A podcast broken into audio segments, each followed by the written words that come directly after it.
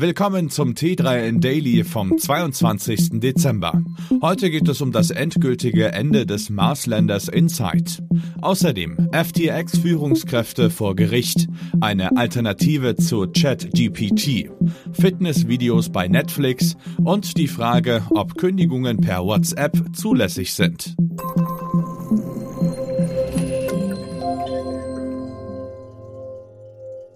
Nach mehr als vier Jahren, 1300 Marsbeben und zahllosen wissenschaftlichen Entdeckungen hat unser Lander Insight sein Missionsende erreicht. Diese Abschiedsnachricht schickte die NASA per Twitter in die Welt. Er gehe zwar in den Ruhestand, aber sein Vermächtnis werde weiterleben, so die Raumfahrtagentur weiter.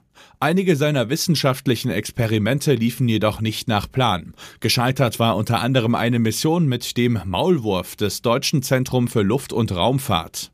Das Instrument schaffte es nicht, sich in fünf Meter Tiefe zu hämmern.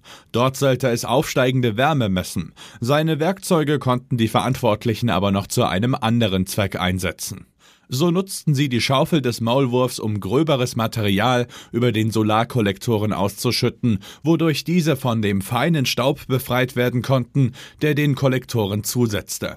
Am Ende half aber auch dieser Trick nicht mehr und Insight geht nun endgültig in den Ruhestand.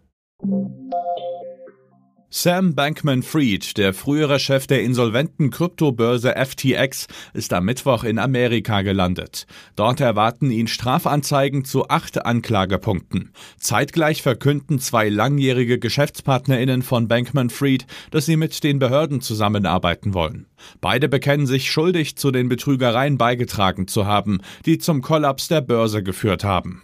Damit erhöhen sie den Druck auf Ex-CEO Bankman Fried und andere FTX-Führungskräfte, die noch nicht angeklagt sind. In den Anklagen der US-Behörden geht es unter anderem um umfassenden und mehrjährigen Betrug und Täuschung der FTX-AnlegerInnen.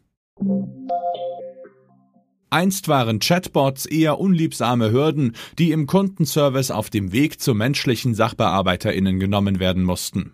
OpenAIs ChatGPT scheint das geändert zu haben.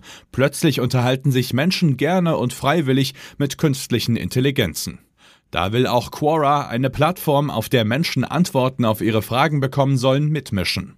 POE ist ein Akronym für Platform for Open Exploration, eine Plattform für uneingeschränkte Erkundung. Und das soll Quora-NutzerInnen die Chance geben, in den Dialog mit ChatKI zu treten.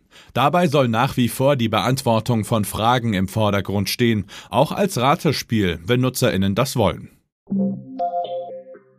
Rechtzeitig vor dem Start der Neujahrsvorsätze-Saison nimmt Netflix Workout-Videos der Training Club App von Nike ins Programm auf.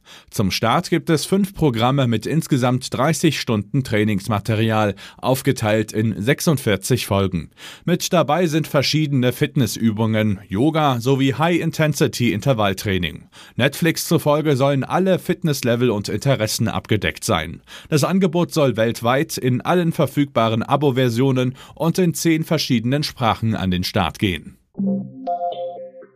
Eine Kündigung per WhatsApp übermitteln? Im Zeitalter der Digitalisierung liegt das nahe. Es geht schnell und im Grunde lassen sich dort ja ebenso alle Informationen einbetten, die ein Kündigungsschreiben in Papierform auch enthält. Tatsächlich haben deutsche Gerichte jedoch schon mehrfach entschieden, dass eine Kündigung per WhatsApp nicht gültig ist. Martin Nebeling, ein Fachanwalt für Arbeitsrecht, erklärt gegenüber T3N, eine Kündigung muss in der ganz klassischen Form per Unterschrift einer Vertretungs berechtigten Person im Original auf einem Originalbriefbogen erfolgen, der dann übergeben wird.